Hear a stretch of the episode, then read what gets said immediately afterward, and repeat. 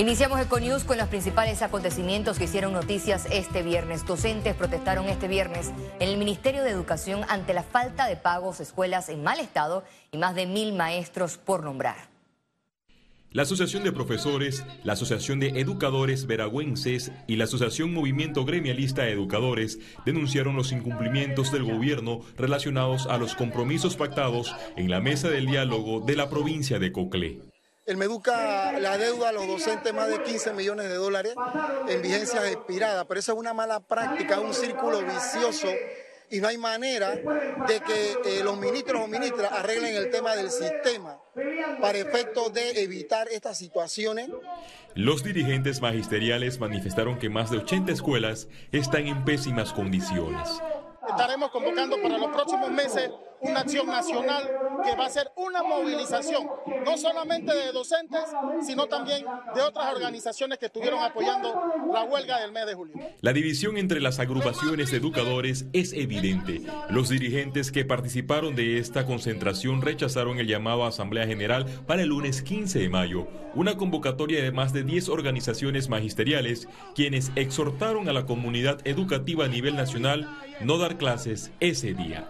Félix Antonio Chávez, Econius. Y luego de culminada una reunión entre gremios magisteriales y autoridades del Meduca, se anunció que no habrá paro de docentes y se acordó volver a reunirse el próximo 19 de mayo para establecer los mecanismos para hacer frente al pago de la deuda que alcanza los 34 millones de dólares. Por su parte, la ministra de Educación, Maruja Gorday de Villalobos, señaló que ha sostenido reuniones de seguimiento relacionados a los consensos logrados en, en, la mesa de diálogo.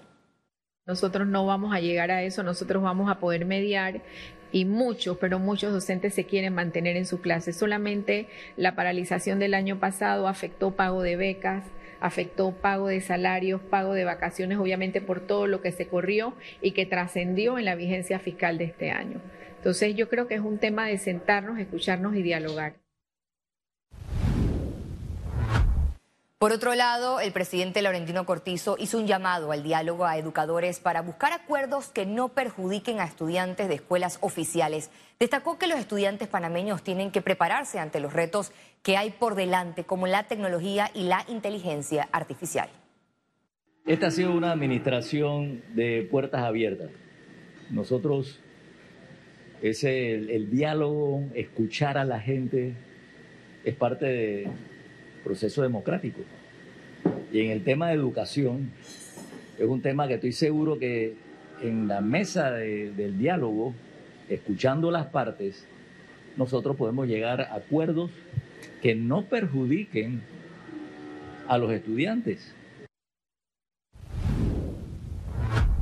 El director general de ingresos, Publio de Gracia, quien también preside la directiva de la Lotería Nacional, negó que la lotería electrónica vaya a afectar a los billeteros.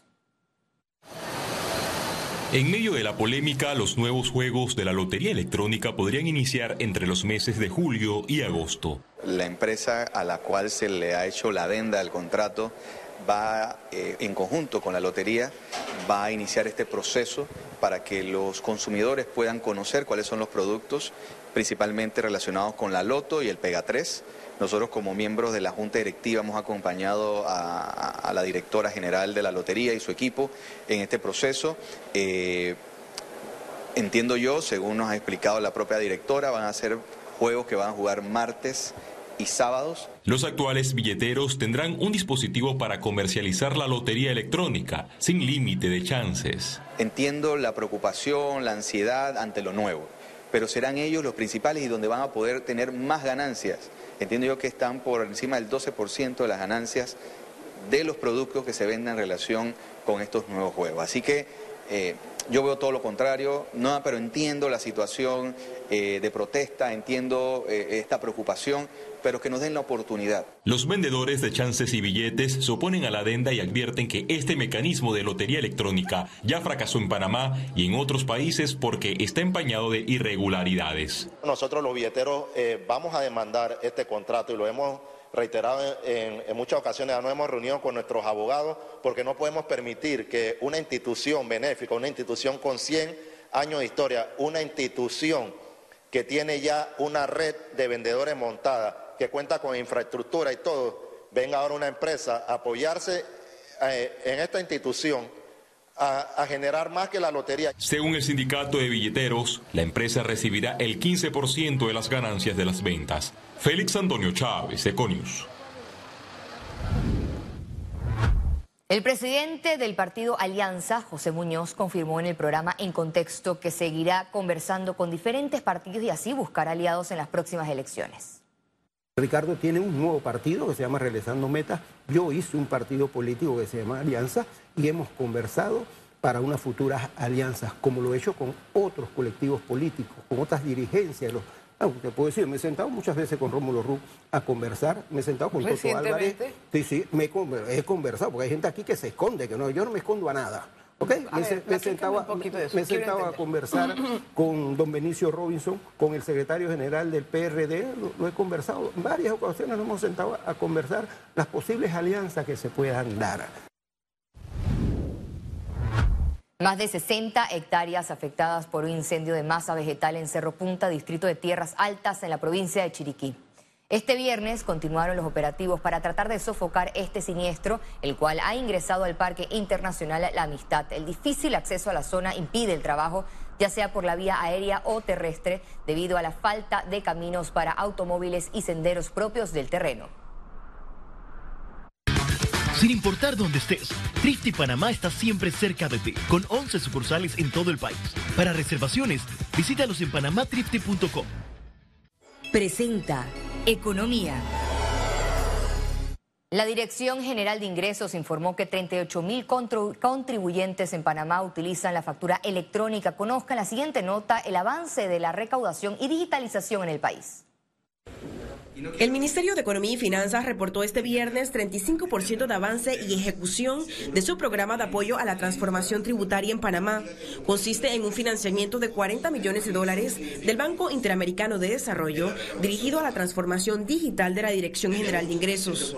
Eso quiere decir fortalecimiento de infraestructura digital mejora significativa en los procesos y procedimientos que tenemos de atención a los contribuyentes, así como también una mejora en el desarrollo y la implementación, por ejemplo, de actividades como la facturación electrónica.